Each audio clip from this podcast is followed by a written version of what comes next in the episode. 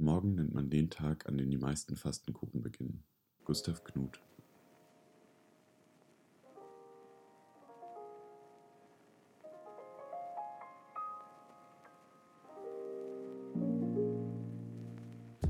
Moin, schön, dass du da bist. Wir sind Jochen und Philipp und das ist ein Podcafé. Über die letzten zwei Jahre haben wir mit vielen verschiedenen Menschen darüber gesprochen, was es für sie bedeutet, ein erfülltes Leben zu führen. Jetzt wollen wir dem Ganzen noch ein wenig tiefer auf den Grund gehen und versuchen herauszufinden, was das in den verschiedensten Facetten für uns bedeutet. Ab jetzt widmen wir uns in jeder Folge einer bestimmten Frage, die uns gerade beschäftigt. Wir würden uns freuen, wenn du uns ein Stück auf dem Weg begleitest und vielleicht kannst du dabei ja auch etwas für dich mitnehmen. Jetzt viel Spaß mit der Folge.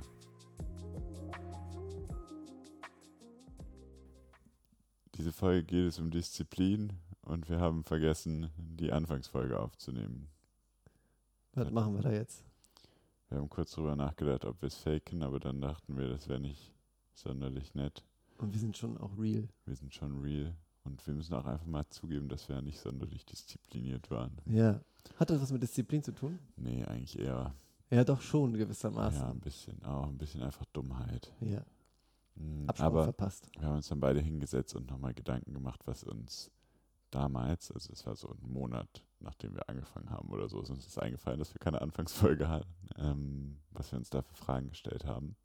Und die würden wir, glaube ich, einfach einmal kurz besprechen und dann gleich in die Folge starten. Voll.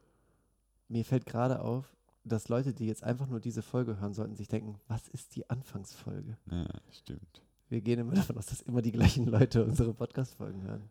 Bei der Folge können wir auch in so eine ganz neue Bubble tappen, so die Selbstdisziplin-Bubble. Ja. Ja. Guck, wir nehmen Okay. am Anfang immer so eine kurze Folge auf, in der wir erklären, warum uns diese Frage motiviert. Und dann kommen wir eigentlich danach, ein paar Wochen später, wieder zusammen, um uns gegenseitig von unserer Reise zu berichten. Und heute gibt es beides in einem. Warum hat dich die Frage motiviert?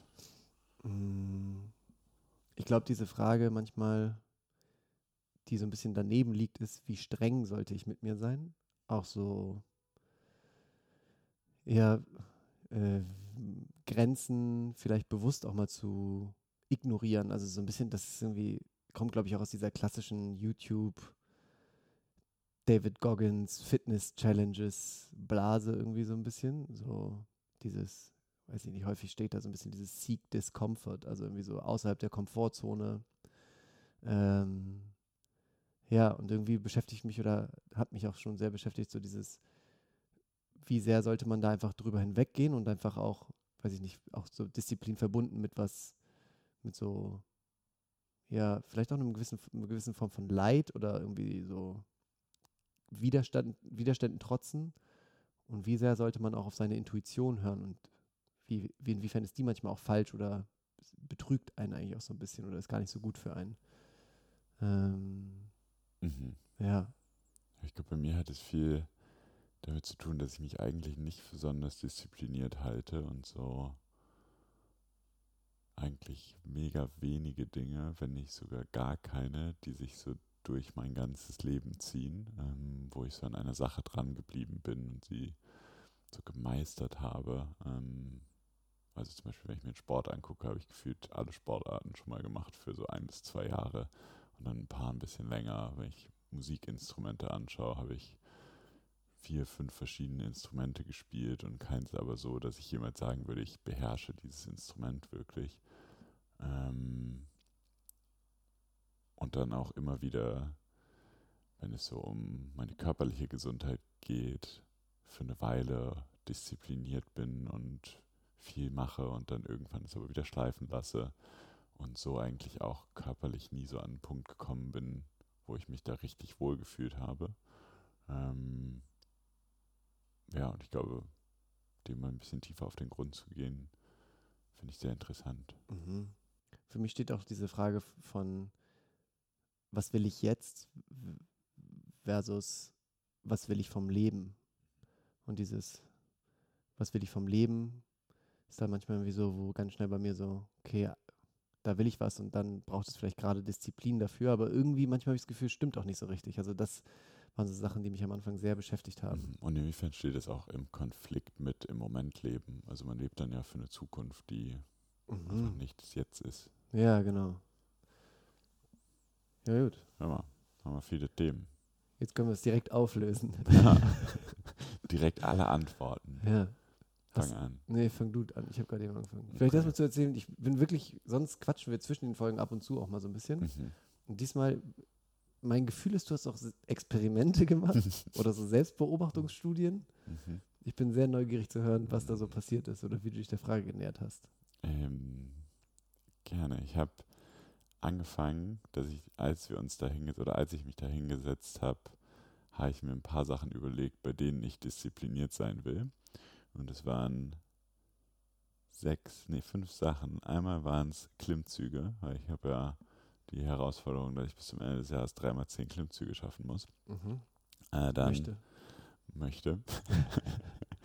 ähm, dann habe ich einen Fersensporn seit zwei Jahren und ich habe da so verschiedene Übungen, die ich machen sollte jeden Tag, damit das besser wird. Und das ist was, was mich mega nervt und trotzdem schaffe ich es nicht, diese Übungen regelmäßig zu machen. Deswegen wollte ich diese Übungen ähm, machen. Ich habe dann immer hier so mir Zeiten oder quasi Regelmäßigkeiten gesetzt. Also für Klimmzüge war es nicht zwei Tage nicht hinter, äh, Mhm. hintereinander nicht machen.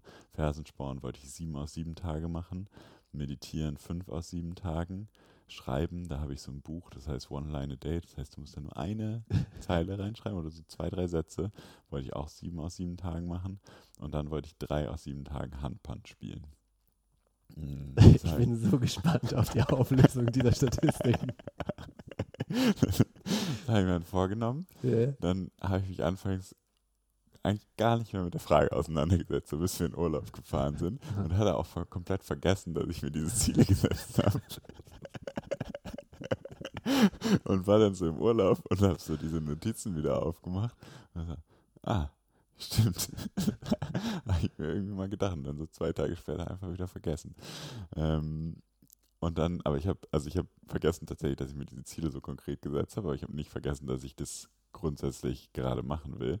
Und dann habe ich so ein bisschen geguckt. Mm, Und tatsächlich, wenn ich mir die Klimmzüge anschaue, ich habe ganz am Anfang mir Mühe gegeben, überall, wo ich bin, Klimmzugstangen hinzukriegen. Also so auf der Arbeit, zu Hause, dann bei Luisa in Frankfurt. Und überall da, wo ich welche habe, habe ich auch wirklich jeden Tag oder jeden zweiten Tag Klimmzüge gemacht. Eigentlich eher fast sogar jeden Tag.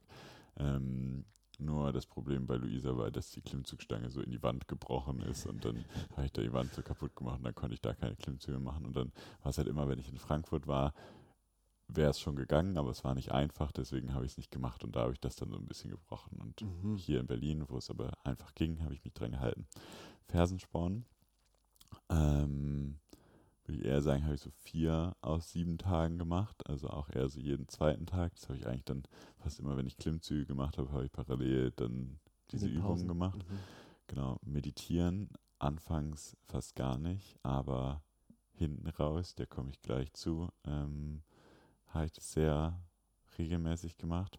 Schreiben ähm, hat eigentlich auch ganz gut geklappt, weil ich da, da habe ich nämlich dieses Atomic Habits Buch gelesen. Ich habe mir das jetzt einfach neben das Bett gelegt und immer wenn ich es neben dem Bett hatte, habe ich es abends gemacht, weil dann komme ich da hin, habe es gesehen, dachte, ah klar, muss ich noch machen, habe es kurz reingeschrieben und geschlafen.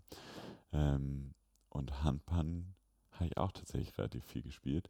Also obwohl ich es nicht so konkret vor Augen hatte, alles, so auf unterschiedlichen Arten und Weisen, habe ich eigentlich alles tatsächlich relativ regelmäßig gemacht. Und es hat sich aber, und das fand ich das Interessante, dadurch, dass ich es nicht so vor Augen hatte, diese konkreten Zahlen, hat es sich für mich nicht nach einer Disziplin so richtig angefühlt. Mhm. Ähm, ja, deswegen, ehrlich gesagt, war so diese Idee, dass um die Frage Disziplin für mich zu behandeln, zu machen, eigentlich so ein bisschen, hat nicht so richtig funktioniert. Ähm, was aber am Ende dann, oder wo ich mich dann sehr viel mit auseinandergesetzt habe, als wir im Urlaub waren, war mit so Morgenroutinen und sowas in dieser ganzen Selbstoptimierungsbubble ist es ja ein sehr großes Ding und ich finde auch, in der Vergangenheit habe ich gemerkt, eigentlich immer, wenn ich so eine kleine Routine für mich am Morgen habe, tut mir das sehr gut. Und ich habe mich dann äh, hier mit, äh, ein paar Sachen von diesem Andrew Huberman angehört. Das ist so ein Professor äh, für Neuroscience aus Stanford, der sich sehr viel damit beschäftigt, was für den Körper gut ist. Und ähm, der hat eine ziemlich nice Morgenroutine eigentlich, finde ich, die Luisa und ich se- seit dem Urlaub so ziemlich eins zu eins kopiert haben und tatsächlich auch, glaube ich, bis auf einen Sonntag und ich glaube tatsächlich auch samstags, also unter der Woche machen wir sie eigentlich immer. Ähm, das ist morgens aufstehen, dann erstmal viel Wasser trinken, irgendwie einen halben Liter, dann guckt man, dass man in der ersten halben Stunde oder Stunde, in der man wach ist, ein bisschen Sonnenlicht in die Augen bekommt oder wenn halt die Sonne noch unten ist, einfach das Licht überall anmacht, dann ähm, bewegen wir uns meistens was. Also wir machen so diese Yoga Magic 10, ähm, meditieren im, Anschließen, äh, im Anschluss und dann gehe ich kalt duschen. Ähm, und das habe ich jetzt seit zwei Wochen eigentlich jeden Tag, außer wie gesagt am Wochenende, wenn, äh, wenn der Tag langsam beginnt, gemacht. Und das fühlt sich mega gut an. Das ist eigentlich eher, was für mich nach Disziplin wirkt, weil ich da oft morgens dann keine Lust zu hatte oder vor allem dieses Kaltduschen so Überwindung gekostet hat gegenüber all diesen anderen Sachen, die ich am Anfang ähm, meinte, weil sich das alles ganz natürlich angefühlt hat. Und da merke ich für mich schon, dass diese kleine Überwindung jeden Morgen unter diese kalte Dusche zu steigen, sich jeden Morgen wie so ein kleiner Sieg erstmal anfühlt, wenn ich das schaffe. Ähm, was mir super gut tut, glaube ich, für wie ich mich mit mir fühle und mein Selbstbewusstsein. Und gleichzeitig dadurch, dass diese Dinge einfach wissenschaftlich nachgewiesenermaßen einem gut tun, soweit ich das verstehe, ähm, halt das Gefühl, es ist einfach so rundum etwas, was mir, was mir sehr, sehr gut tut und sehr, so ein bisschen Halt gibt gerade auch und Energie für den Tag. Ähm, deswegen in dem Hinblick blicke ich da eigentlich total positiv drauf. Mhm. Voll spannend. Ja, hier hatten de, den Andrew Huberman auch mal, glaube ich, als wir die Folge Was wäre das Leben ohne den Tod? Da habe ich dieses, da hat er irgendwie auch auf, also eher so wissenschaftlich erklärt, wie Trauer im Kopf funktioniert und so. Also ich finde auch, der teilweise voll nice Sachen. Gleichzeitig ist er halt auch voll Genau, oder mh, hm, ich habe gemerkt, dass ich so am Anfang, als ich mich mit der Disziplin auseinandersetzen wollte, war ein Weg für mich, einfach Freunde zu fragen, auch einfach ganz unterschiedliche, die ich auch ganz unterschiedlich im Hinblick auf, wie ich sie bezüglich Disziplin wahrnehme, gefragt habe, wie sie so das für sich definieren oder diese Frage beantworten würden. Und gleichzeitig hat es mich halt so klassischerweise zu so David Goggins, äh, Andrew Huberman und diesen ganzen ähm, Menschen irgendwie hingezogen. Ähm, und ich glaube, also so bei in der Auseinandersetzung mit den oder in dem, was die Freunde mir so gesagt haben, ist mir so klar geworden, dass es einfach mh, mm, die haben voll viele schöne Sachen gesagt und am Ende stand für mich aber so ein bisschen, okay, was bedeutet Disziplin eigentlich jetzt wirklich für mich? Ich hatte das Gefühl, dass ich diese Frage so ein bisschen am Anfang vergessen habe, wie definiere ich Disziplin eigentlich? Also, und wie definieren die eigentlich auch Disziplin? Und umgekehrt bei diesen YouTubern so das Gefühl hatte, okay, und das ist so ein bisschen, glaube ich, was mich, wenn es mehr in dieses, in diesen, in diese Richtung Selbstoptimierung geht, dass das so als allgemeingültige Wahrheit genommen wird. Ähm, und ich glaube, Teile davon, zum Beispiel, also ähm, ja, Teile davon, wie zum Beispiel morgens gute Dinge für sich tun. Da, da, also das sehe ich genauso. Ähm, ich glaube, woran ich mich stoße, ist, wenn, wenn das immer so dogmatisch für alle gepredigt wird. Ähm, und auch wenn man zum Beispiel irgendwie bei diesem David Goggins, der Typ hatte einfach eine krass traumatisierte Kindheit und einfach ein richtig abgefucktes Leben, so in seinem, weiß ich nicht, in seinen ersten 14, 15 Jahren. Und aus dem, was da alles schiefgelaufen ist, ist er, glaube ich, geworden, wer er jetzt ist. Und dann aber so seine Lebensweisheiten immer eins zu eins zu übertragen auf, so sollte ich auch sein, finde ich es dann immer so ein bisschen fehlgeleitet oder kann schnell so ein bisschen auch so ein klassisches sich verrennen sein. Was nicht heißt, dass die grundsätzlichen Ideen dieses für ihn, er, er wappnet sich so fürs Leben, so und er so, ne, be ready for life, sagt er irgendwie ja häufig, dass ich das auch total unterstreichen würde.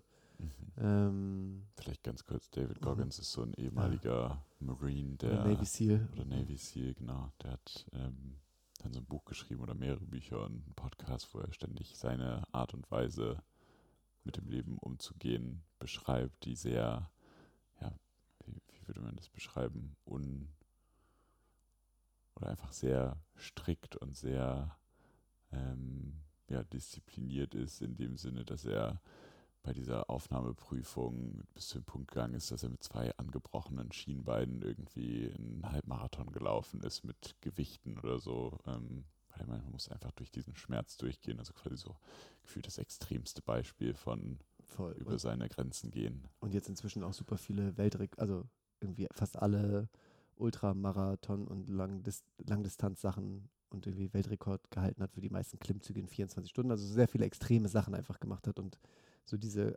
Aspekt von mentaler Stärke, glaube ich, irgendwie bei ihm sehr im Fokus steht. Ähm und auch im Gespräch mit Fenja ist mir dann aufgefallen, weil, also ich, ich will nicht sagen, dass David Goggins so ein Reizthema bei uns ist, aber ich habe schon eine Faszination für ihn und Fenja versteht diese Faszination oder spürt die, glaube ich, nicht so ihm gegenüber. Ähm, auch diese Härte, die damit einhergeht, irgendwie so ein bisschen und warum die sein muss. Ähm, ja, und mich hat das, glaube ich, so ein bisschen, also eine Sache, die mir dann irgendwie klar geworden ist, als ich auch dieses Buch, das ich gerade lese, das so über Chakrenlehre und irgendwie so geht. Ähm, es gibt das dritte Chakra, das so im Bauchbereich ist, Manipura heißt das, und da geht es auch irgendwie so um Willenskraft und Willensstärke. Und sie schreibt auch, dass es häufig erstmal aber schon ein, also um überhaupt, weiß ich nicht, Willenskraft oder Disziplin, darauf würde ich auch gleich gerne nochmal zu sprechen kommen, ähm, zu haben, braucht man erstmal Grundressourcen. Und da würde ich zum Beispiel, bin ich voll nah an diesem, seinen Körper pflegen, weil ich glaube, wenn du super ungesund lebst und überhaupt nicht fit bist, mental und körperlich, dann ist es auch voll schwer, in irgendeiner Form, also unwesentlich schwerer, Disziplin überhaupt entwickeln zu können für irgendwas, weil du so einfach keine Ressourcen hast, mit denen du arbeiten kannst. Mhm. Das ist auch was, was der Andrew Huberman oft beschreibt, ähm, dass eine der grundlegenden Sachen für Motivation halt der Dopaminspiegel und der Dopaminhaushalt ist. Nicht, dass ich wissenschaftlich gesehen irgendeine Ahnung davon habe, aber er beschreibt sehr viel, wie man auch mit diesem äh, Dopaminspiegel umgeht und dass äh, wir eben oft dazu neigen, verschiedene Motivatoren übereinander zu legen, um uns für etwas zu motivieren. Also zum Beispiel, um zum Sport gehen zu können, trinke ich vorher einen Booster oder einen Kaffee, ähm, der Dopamin ausschüttet. Dann höre ich noch irgendwelche schnelle Musik, die mich zusätzlich motiviert. Und dann kann ich Sport machen, weil dann meine Motivation oder ich fühle, dass meine Motivation da ist. Und indem man so dieses Grundlevel an Dopamin oder was auch immer, verschiedenen Motivatoren immer übereinander lagert, wird halt es in seiner Beschreibung immer schwerer, sich nur für die Sache an sich zu motivieren. Also dann kann ich halt nur noch Sport machen, wenn ich Musik höre, wenn ich vorher meinen Kaffee getrunken habe, wenn ich danach irgendwie meinen Kuchen noch esse, um mich zu belohnen oder was auch immer.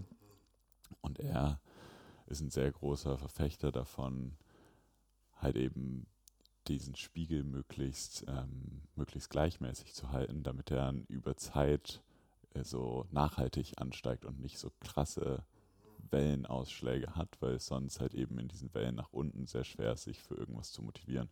Und das ergibt für mich irgendwie relativ viel Sinn und ähm, seine oder sein, sein Tipp, wie man dahin kommt, dass äh, man Motivation eben für die Sache selbst spürt, ist halt eben die, die Sache an sich, sich immer wieder vor Augen zu führen, dass man das deswegen macht. Also das habe ich jetzt zum Beispiel mit diesen kalten Duschen ähm, sehr versucht, dass ich nicht immer daran denke, okay, ich gehe da jetzt rein, um mich danach gut zu fühlen, sondern ich gehe da rein, um währenddessen dieses Gefühl zu spüren von kaltem Wasser, was auf die Brust oder auf den Körper trifft. Und das, auch wenn sich das unangenehm anfühlt, irgendwie zu genießen. Mhm. Ähm, und das funktioniert.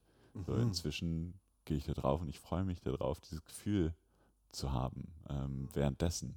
Und ja, das fand ich, hat für mich irgendwie so ein bisschen so ein Scheiter, wie motiviere ich mich für Sachen, indem ich nicht daran denke, wie es danach ist oder wofür ich das mache, sondern halt eben die Sache selbst genieße. Mhm. Das finde ich ein sehr guter Punkt. Ähm, weil auch das ja eigentlich nur eine Frage der Haltung ist. Ja, und genau, das hat dann auch gesagt, ob das nicht, also viele Leute dann sagen, ja, da macht man sich doch was vor, dass man jetzt diesen Schmerz während einem Klimmzug genießt. Aber er meint, es ist vielleicht ein bisschen so, dass man das am Anfang nicht tut, aber man macht das ja in dem Gedanken, dass man wirklich dahin kommt. Und ähm, es sind ja eh alles nur irgendwie geistige Einstellungen zu dem Thema. Und wenn man sich oft genug selber daran führt, dass das vielleicht auch was ist, was man genießen kann, dass es dann irgendwann Realität wird. Mhm. Ich finde, das ist voll, ich finde das einen super schönen Gedanken. Und für mich ist das so ein bisschen auch die kurzfristige Komponente, kommt mir gerade so. Also so dieses in dem Moment des etwas Machens ist das die Haltung. Und ich finde, der andere Aspekt, der mir irgendwie so gekommen ist, auch als ich so ein bisschen zurückgeblickt habe, zum Beispiel 2021 hatte ich im Januar mal so die Idee, jeden Tag im Januar zu meditieren. 30 Tage Challenge, jeden Tag meditieren. Das habe ich dann den ganzen Januar über immer gemacht, 10 Minuten, egal was war. Und dann den Rest des Jahres nicht mehr oder so. Überhaupt nicht mehr. Und als ich letztes Jahr in dem Redire Retreat war, hat der Sahaja, der das leitet, ja gesagt, am ersten Tag, you need practice and vision. Und so, ich glaube, wenn ich so zurückblicke, warum, wann Dinge funktioniert haben und warum nicht, oder zum Beispiel, warum auch Veganismus uns leicht fällt. Weil man halt eine Verbundenheit mit Tieren spürt und eine Vision hat, warum man die Dinge so macht, wie man sie macht. Das heißt nicht, dass man nicht trotzdem am Anfang sich noch umprogrammieren muss, so ein bisschen. Und da würde ich auch, also da kommt so ein bisschen diese Unterscheidung von, also deshalb fällt mir Meditieren jetzt auch leicht, weil ich, oder ich möchte das machen, weil ich irgendwie eine Idee habe, wofür ich das mache. Und vor allem nicht nur auf einer kognitiven Ebene, und das ist, finde ich, auch ein Riesenunterschied. Zum Beispiel, als ich diese 30-Tage-Challenge gemacht habe, wusste ich ja auch, dass, weiß ich nicht, wissenschaftliche Studien belegen, dass Meditation positive Effekte haben kann. So, und dass das sinnvoll ist und dass das irgendwie viele Leute tun, die ich irgendwie schätze. Und trotzdem war das eher so, dass ich das kognitiv verstanden habe. Aber als ich da in diesem zehntägigen Schweigeretreat war, habe ich das halt körperlich auch voll gefühlt, wie unfassbar wertvoll das für mich sein kann. Und jetzt ist das so im Körper verankert und jetzt ist das irgendwie so gesichert als Information. Ähm, Aber was glaubst du, ist der Unterschied zwischen, du hast das da 30 Tage gemacht, das hat es doch auch wahrscheinlich im Körper verankert, oder? Und du hast dir vorher Gedanken gemacht. Also wieso hat das danach nicht gehalten? Und dann aber nach den, deinem zehntägigen Retreat, was ja sogar kürzer ist, ich meine, du hast mhm. ja länger meditiert, aber da, danach hat es einen Klick gemacht. Mhm. Ich glaube, es gibt halt manchmal Sachen, die wir so, ich merke das jetzt auch in dieser dieser Ausbildung, die ich gerade mache, zur körpersensitive Traumarbeit. Es gibt halt Dinge manchmal, die sich so ein bisschen, glaube ich, auch erstmal setzen müssen. Ich weiß auch nicht, ich habe diese 30 Tage meditieren, a 10 Minuten, war halt schon auch eher wie so ein, also meine Herangehensweise war eher auch wie so eine Challenge. Mhm. Das denke ich mir auch oft, wenn ich, also ich meditiere, wir meditieren morgens auch eher so 10, 15 Minuten.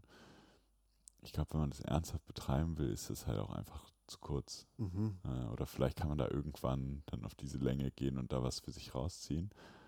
Aber eigentlich sitze ich da im Moment jeden Morgen und ich denke mir, boah, heute hat es wieder gar nicht geklappt. Ähm, und ich frage mich, und wenn ich es vergleiche zum Beispiel mit der Meditation in unserem Retreat, die dann schon mal ein bisschen länger sind, oder ähm, wobei ehrlicherweise auch gar nicht so viel, ne? Aber irgendwie dachte ich gerade, dass das vielleicht auch was ist, wo man sich mal mehr Zeit über einen gewissen Zeitraum nehmen muss, um da so richtig reinzufinden mhm. und halt mit diesen zehn Minuten eigentlich immer nur so sehr an der Oberfläche kratzt. Mhm. Ja, ich glaube, dieser, ja, für mich ist, glaube ich, dieses so ein inneres Vertrauen, warum man das tut, ähm, ist irgendwie so, also ich habe irgendwann bin ich auf Mark Manson gestoßen, der dieses Buch The Subtle Art of Not Giving a Fuck, ich weiß gar nicht, ob ich das Buch so gut finde, ich habe das irgendwann im ersten Lockdown, glaube ich, als Hörbuch gehört.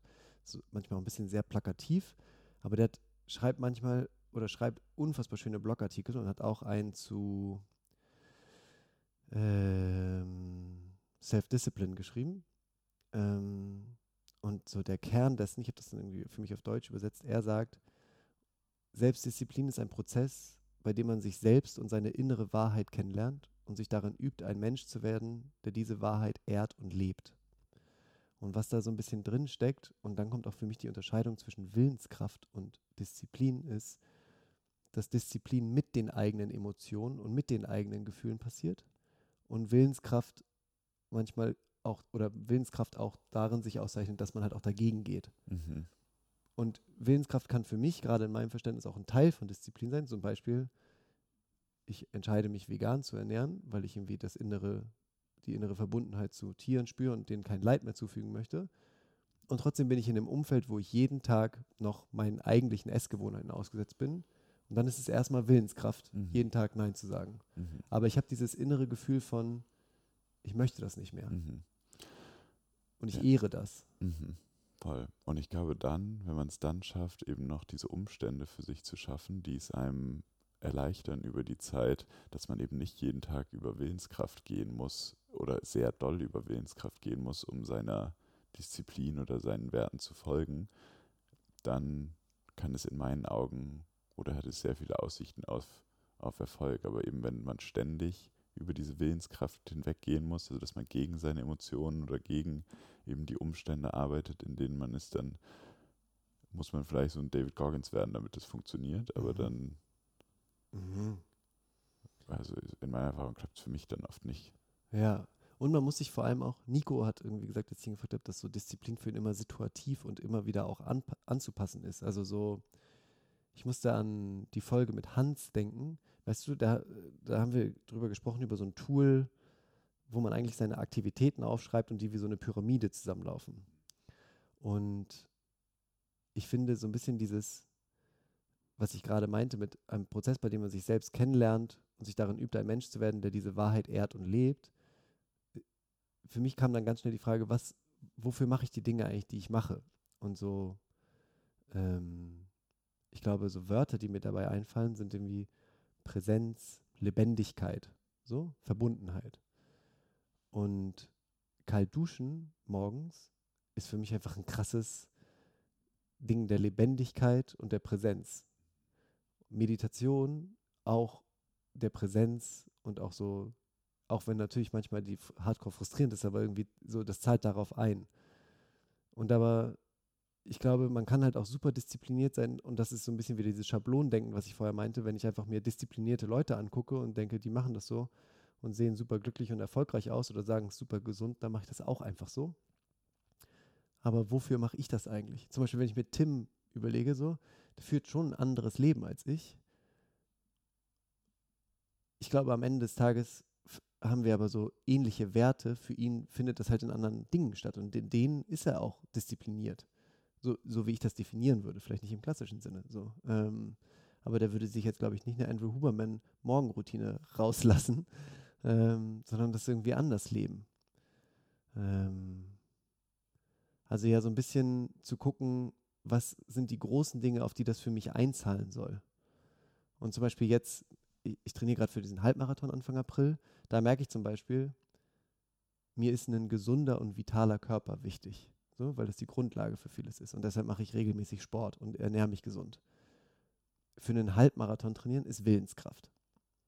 Also das, ich müsste jetzt nicht jetzt gerade fünfmal die Woche laufen gehen. Da merke ich so, okay, ich mache das gerade, weil ich diesen Wettbewerb irgendwie, weil ich das interessant finde und weil ich es auch lustig oder interessant finde, auch meine Willenskraft zu schulen und vielleicht auch das Gefühl zu haben, mich darauf verlassen zu können. Mhm. Aber das zahlt jetzt eigentlich nicht auf irgendwas Größeres ein. Mhm. So. Ja, und, ich, und da ist es ja auch schon wieder was, wo man auf ein Ziel hinarbeitet. Ne? Mhm.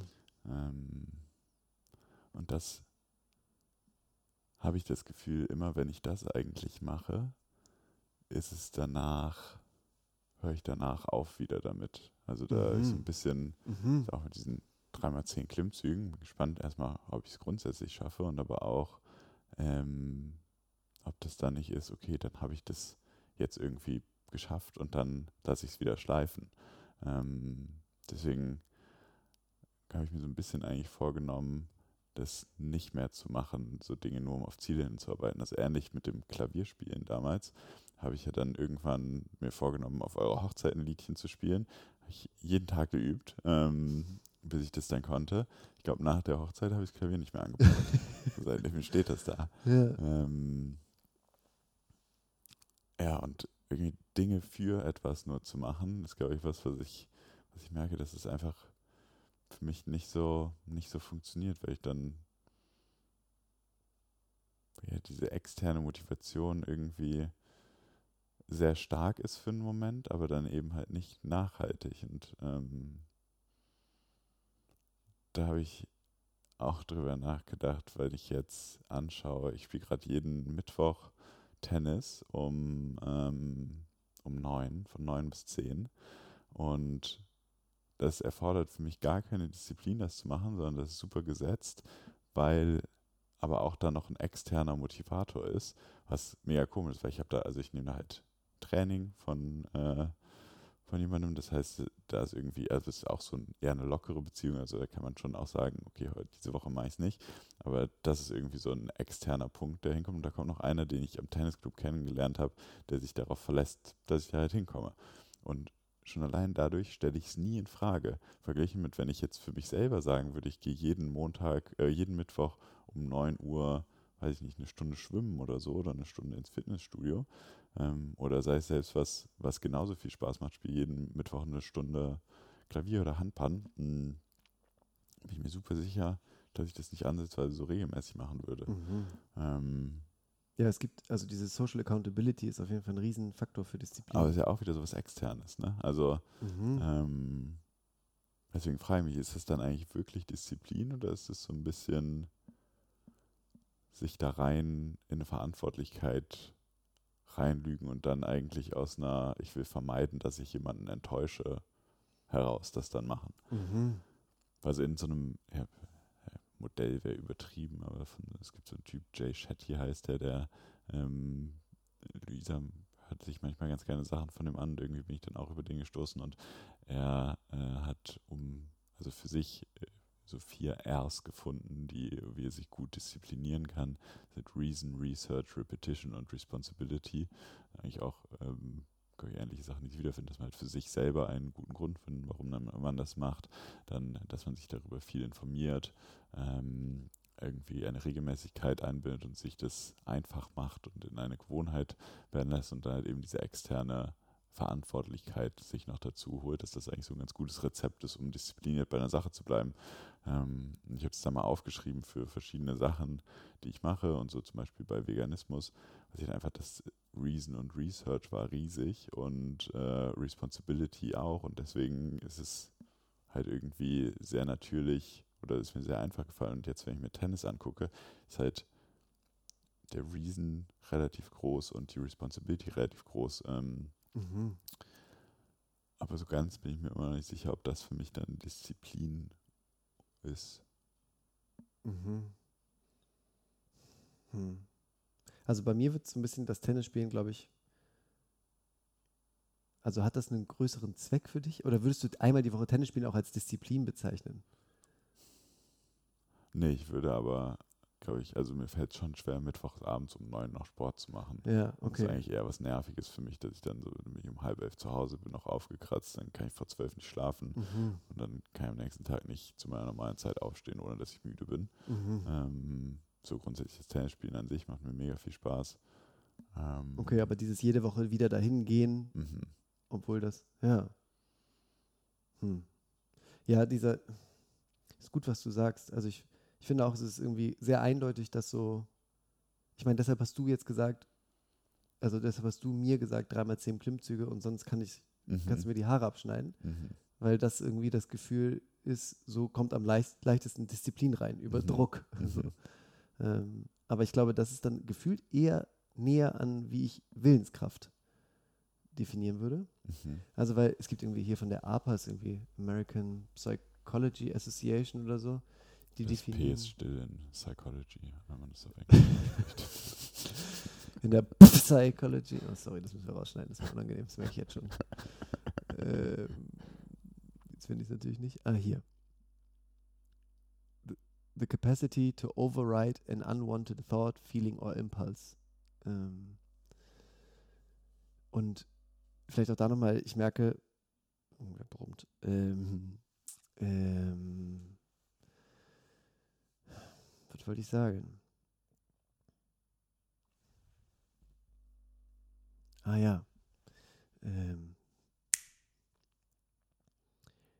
ich merke, dass mir, mich das irgendwie sehr anspricht. Ich habe auch noch so einen anderen TED-Talk gesehen, irgendwie The, The Loving Art of Self-Discipline oder sowas. Ähm,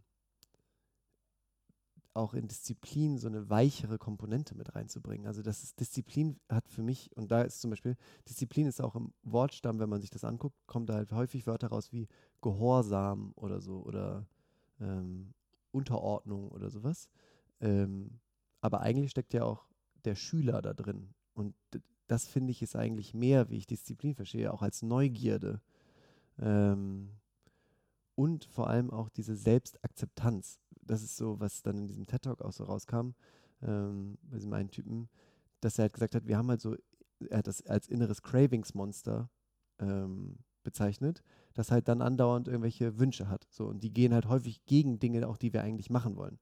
Und er meinte, häufig ist halt so die Vorstellung von Disziplin, dass wir immer mit diesem Cravingsmonster kämpfen müssen oder so tun müssen, als wäre es nicht da. Aber er meinte, da ging es um, zum Beispiel um Rauchabgewöhnung. So, und dann, dass häufig einem gesagt wird, du stellst jetzt einfach vor, du willst nicht mehr rauchen oder du machst es jetzt einfach nicht mehr. So. Aber das unterdrückt ja voll einen Teil in dir, der einfach rauchen will gerade. Und er meinte halt, aus seiner Forschung und so aus seiner praktischen Erfahrung ist es halt für wichtig, manchmal auch einfach anzuerkennen, dass das gerade da ist. Und eigentlich eher so mit offenen Armen auch dieses Cravingsmonster zu empfangen und zu sagen, ist in Ordnung, ich sehe dich so. Vielleicht können wir es jetzt heute trotzdem nicht machen, aber eher so zu merken, okay, wenn das gesehen wird, wird auch vielleicht die Stimme leiser, als wenn ich versuche, die ganze Zeit mit dem so am Seil zu ziehen, dann mhm. und irgendwie gewinne ich nicht, weil das hört nicht auf. Mhm. Das finde ich auch mega schön Gedanken. Ja.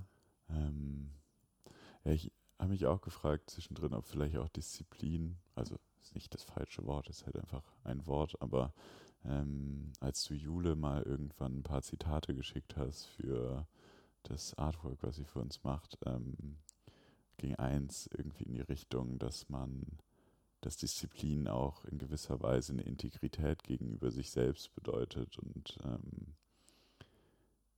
ich weiß nicht mehr genau, wie der Spruch ging, aber das fand ich eigentlich ganz schön, weil im Endeffekt man ja nur etwas lebt, was man hoffentlich, wenn man sich das gut überlegt hat, tief in, in sich für richtig empfindet und sich das dann eben, und das finde ich, deswegen finde ich so schwer, wenn das, wenn man das aufgrund von etwas macht, was ins Außen geht oder aufgrund von einer Verantwortlichkeit gegenüber einer anderen Person oder irgendwas macht, weil im Endeffekt das Schöne an der Disziplin potenziell ist, dass man etwas nur für sich macht und ähm, sich selbst wichtig genug nimmt oder sich selbst, wie du es am Anfang gesagt hast, genug ehrt, ähm, dieses, was auch immer man jetzt machen möchte, durchzuziehen und, und zu machen. Mhm. Und deshalb vielleicht auch noch so ein Gedanke, der mir kam, weil was mich voll beschäftigt hat, eine Zeit lang war auch, dass wir weniger zum Beispiel diesen, das ist jetzt der Rhythmus dieses Podcasts. Früher haben wir alle zwei Wochen immer veröffentlicht und dazwischen ja teilweise dann noch die kalter Kaffee-Folgen gemacht. Und jetzt veröffentlichen wir alle paar Monate eine Folge. Und dann dachte ich am Anfang, war es schon so ein Gefühl von, okay, irgendwie ist uns die Disziplin flöten gegangen. Und aber, wenn ich so darüber nachdenke, wir haben diesen Podcast angefangen, weil wir, weil diese Frage, was bedeutet für uns ein erfülltes Leben, uns so sehr beschäftigt hat und wie wollen wir unser Leben gestalten. Und das Hauptvehikel, um uns damit auseinanderzusetzen, war vor drei Jahren dieser Podcast und die Gäste, die wir interviewt haben. Und mein Gefühl ist, dass inzwischen ganz viele andere Dinge auch darauf einzahlen. Also es gibt nicht mehr nur den Podcast, sondern also für mich und für uns vielleicht auch hat sich dieses ganze Thema Spiritualität in unterschiedlichen Facetten aufgetan. Und es gibt andere Orte und auch Gesprächspartner, mit denen sich dieses Bedürfnis irgendwie befriedigen lässt. Das, und deshalb ist so, ich habe immer noch das Gefühl, wir ehren dieses innere Bedürfnis, aber ein Pot Kaffee ist halt, hat ein bisschen andere Rolle darin bekommen. Und deshalb fühlt es sich eigentlich, und als ich mir das so dachte, dachte ich so, das ist voll schöner Gedanke, weil so, dann fühlt sich auch nicht mehr wie Disziplinlosigkeit an und ich schätze eigentlich auch die Zeit, die wir zwischen den Folgen haben, weil ich merke, dass diese, dass sich viele Dinge eigentlich dann auch erst in dieser Ruhe entwickeln können. Ich manchmal gar nicht, ich habe dann die Zeit irgendwie, dass Leute zu Besuch kommen und ich mit denen darüber sprechen kann, weil das halt nicht in diesem Rhythmus ist. Also es passt irgendwie auch so stimmig. Mhm. Und ich habe auch das Gefühl, wie du schon sagst, also wir, inzwischen ist es ja viel mehr ein aktives etwas dazu beisteuern und nicht ein, ein Gast kommt, von dem wir irgendwie was aufsaugen wollen oder von dem wir was lernen wollen. Ich finde es auch eigentlich voll schön, dem Zeit zu geben. Ich wünsche, also ich würde ihm, glaube ich, oft noch gerne mehr Raum geben. Ähm, aber das, also da habe ich nämlich auch viel darüber nachgedacht, wie viel Raum kann ich eigentlich gerade Sachen geben, die nicht meine Arbeit sind und ähm, was ich dann gemacht habe, ist mal meinen Tag aufgeschrieben, ähm, so die Stunden runter. Und das ist schon gruselig, wenn man relativ viel arbeitet, wie wenig Zeit da ist. Also, ja, ich habe, also ich gerade realistisch gesehen, verlasse ich so um acht das Haus und dann verlasse ich um sieben die Arbeit, dann esse ich was zu Abend, dann ist meistens neun, dann habe ich noch eine Stunde, wo ich irgendwas machen kann und dann mache ich mich Bett fertig. Also eigentlich ist unter der Woche, wenn ich nicht mal irgendwann früher gehe, was in letzter Zeit nicht so häufig vorkommt, ist eine Stunde Zeit für was anderes, die ja normalerweise noch, wo der Kopf noch voll mit Dingen vom Tag ist, oder ich einfach nur da sitze und Musik höre oder ähm, über den Tag rede, worauf ich dann eigentlich oft keine Lust habe. Ähm, weil das ja, und das hat mich irgendwie schon so ein bisschen beschäftigt, äh, dass das eigentlich kein langfristiges Lebensmodell für mich ist. Ähm, vor allem auch, weil in dieser Beschäftigung mit der Frage mit Disziplin, ähm, weil ich irgendwann auf, ich muss den Namen kurz raussuchen, äh, Miyamoto Musashi, äh, der ist der beste Schwertkämpfer aller Zeiten aus Japan, irgendwie aus von ganz früher so ein so ein Samurai, der sehr legendenumwoben ist. Ähm, und der hat halt dieses, diesen Schwertkampf so zu seinem, seinem Ding gemacht und das halt gemeistert wie Seine kein Disziplin. anderer, seiner Disziplin, genau. Und ähm, hat diesen sehr schönen Satz geschrieben, practice and understand the realization that by knowing one way, you know a thousand. Ähm, das ist auch irgendwas, wo ich immer mal wieder glaube ich, in den letzten Jahren drauf kommen, das Gefühl, auch als wir mit Martin Schleske gesprochen haben, in diesem Geigenbau zum Beispiel hat er ja so viele Weisheiten über das Leben entdeckt und das steckt potenziell, glaube ich, in fast allem, womit man sich beschäftigt, dass wenn man in diese eine Sache wirklich tief eintaucht, dass, dass man daraus eigentlich alles ziehen kann und wenn man das dann versteht, das auf sehr viele Dinge übertragen kann und äh, eigentlich so einen ganz guten Zugang auch zum Leben potenziell finden kann. Das ist Mhm. nicht der einzige Weg, aber glaube ich, ein Das ist ein äh, schöner Gedanke.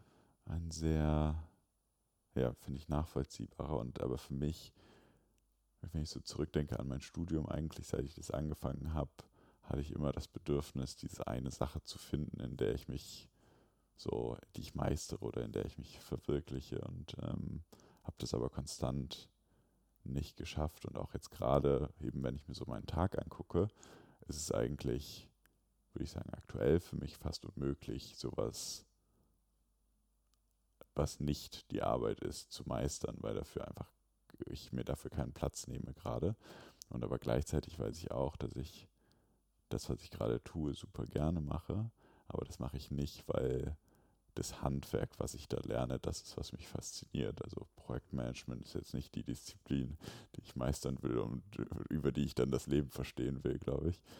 Ähm, wobei auf der anderen Seite, und das, also ich lerne daraus schon sehr viel auch über, über Menschen und mich selber. Ähm, deswegen vielleicht gebe ich dem auch, weil ich so eine Abneigung grundsätzlich gegen dieses Business-Denken irgendwie grundsätzlich habe, vielleicht gebe ich dem auch gar nicht die Chance, ähm, das zumindest für diese Zeit jetzt zu sein, wo ich so mein ganzes, wirklich mein ganzes Herz rein äh, gebe. Und dann aber im Konflikt dazu musste ich an Krishnamurti denken, der, ähm, wo mir auch irgendwann so eine Passage im Kopf hängen geblieben ist. Er meinte, dass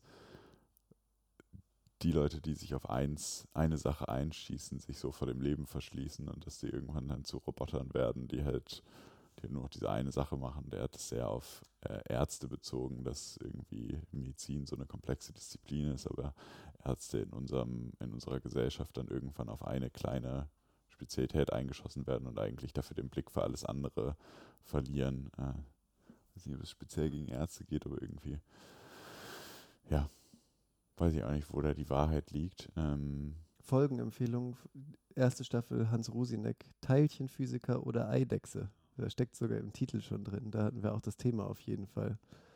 So ein bisschen geht es eher um dieses eine, sein Schulfreund, der irgendwie wusste, dass er Teilchenphysiker werden wollte, oder er, der das Leben eher wie so einen konstanten Häutungsprozess und mhm. Schichten. Voll. Daran erinnert mich das auf jeden Fall, Mhm. diese Gedanken. Immer noch keine Antwort gefunden. Ist jetzt auch zweieinhalb Jahre her.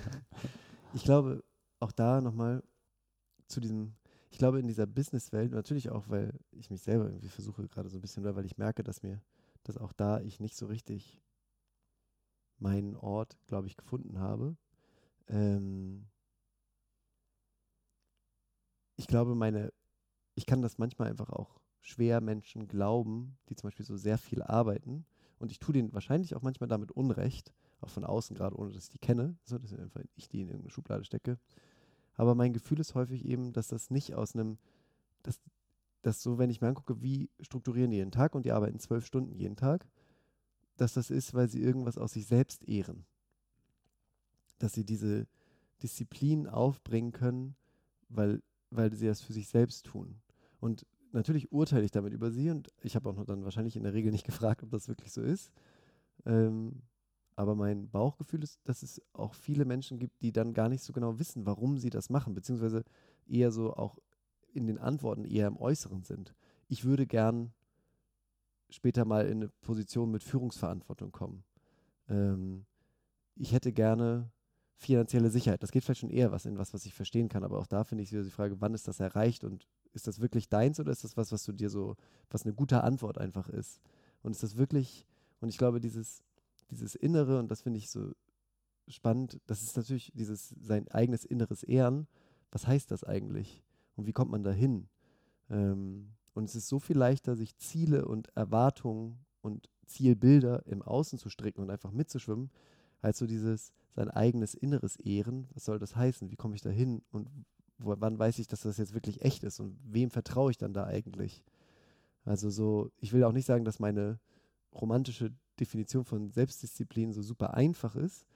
Ähm, und ich kann schon auch verstehen, dass es viel leichter ist, vermeintlich, erstmal im Außen zu sagen, das gilt als erfolgreich, das gilt als gesund, das gilt als, weiß ich nicht, erstrebenswert und einfach dem erstmal hinterherzulaufen. Ich glaube, das sind halt oft einfach Schablonen und es lohnt sich eigentlich, sich da rauszunehmen oder sich ganz bewusst zu überlegen oder immer wieder neu zu justieren, auch wie Nico meinte, situativ zu schauen, wofür mache ich das gerade?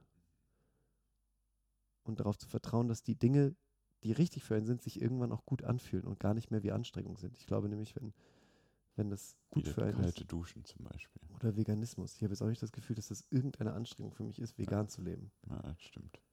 So. Auch wenn das von außen wahrscheinlich vielen so erscheint, dass das ein krasser Verzicht wäre. Mhm. Eigentlich ja ganz im Gegenteil. Oder auch weniger zu konsumieren. Ich versuche irgendwie nicht mehr so viel Kram zu kaufen. Das ist für viele, glaube ich, auch. Am Anfang ist das echt, wenn du das gewohnt bist, dass damit Freude einhergeht, dir neue Sachen zu kaufen, Mhm. voll. Aber es steckt so eine Schönheit auch in dem, nichts zu kaufen oder wenig zu kaufen oder Mhm. jedes Teil, das man kauft, ganz bewusst dafür zu entscheiden. Mhm. Ja, ich kaufe auch super wenig Sachen.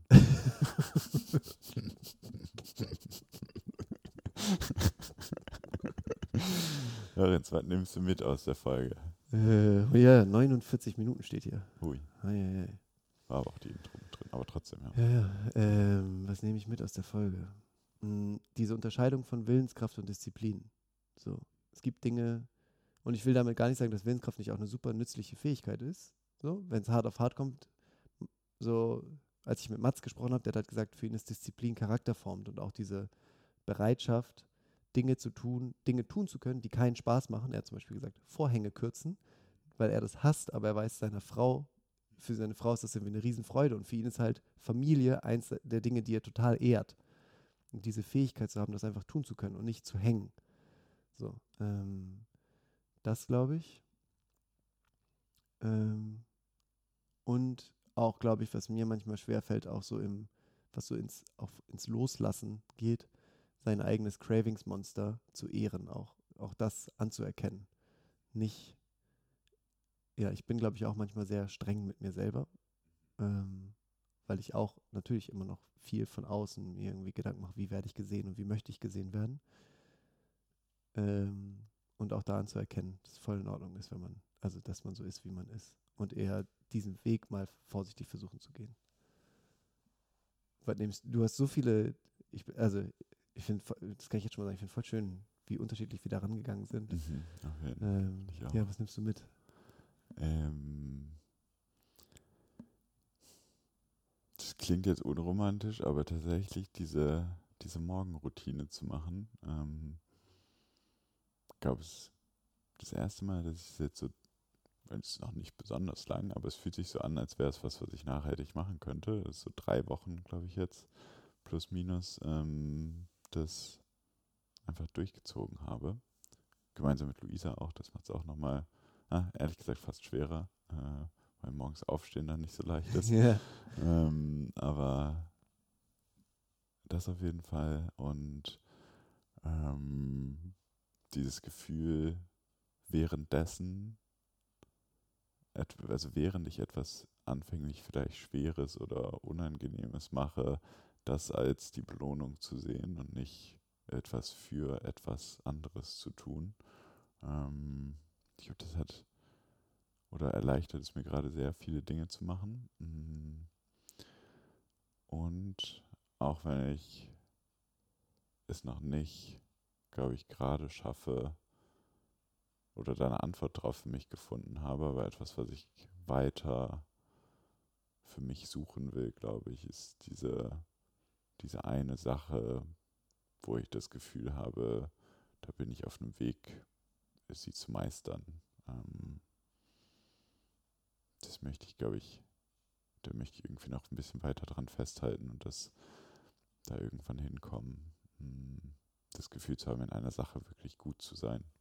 Mhm. Ich könnte mir gut vorstellen, dass es manchmal auch fast auch wieder so ein Ding ist. Also in meinen Augen bist du zum Beispiel in einigen Dingen schon super, super gut. Das ist aber nichts, was ich jetzt so auf, also es ist jetzt nicht Klavierspielen, es ist vielleicht nicht die eine Sache, aber es gibt so zum Beispiel Fähigkeiten, die du aufgrund der Persönlichkeit und der Erfahrung, die du gemacht hast, die du bist, zusammenbringst, die finde ich sehr einzigartig sind. Also vielleicht gibt es auch Dinge, die man vielleicht noch in sich anerkennen kann, die jetzt nicht so wie Geigen bauen, Klavier spielen, Stabhochsprung irgendwie. Aber, ähm, ja. Pupsen zum Beispiel, das kann ich gut. auch das von mir aus. Schickt uns eure Morgenroutinen. Ja. Ähm, 15% Rabattcode auf Energy Booster mit dem Code Jordan Philipp 15. Was für ein? Wie heißt der? Äh, Level Up. Level Up. Gut. Ich hoffe, ihr habt einen disziplinierten Tag. Ja, vielen Dank fürs Zuhören. Dankeschön. Bis bald.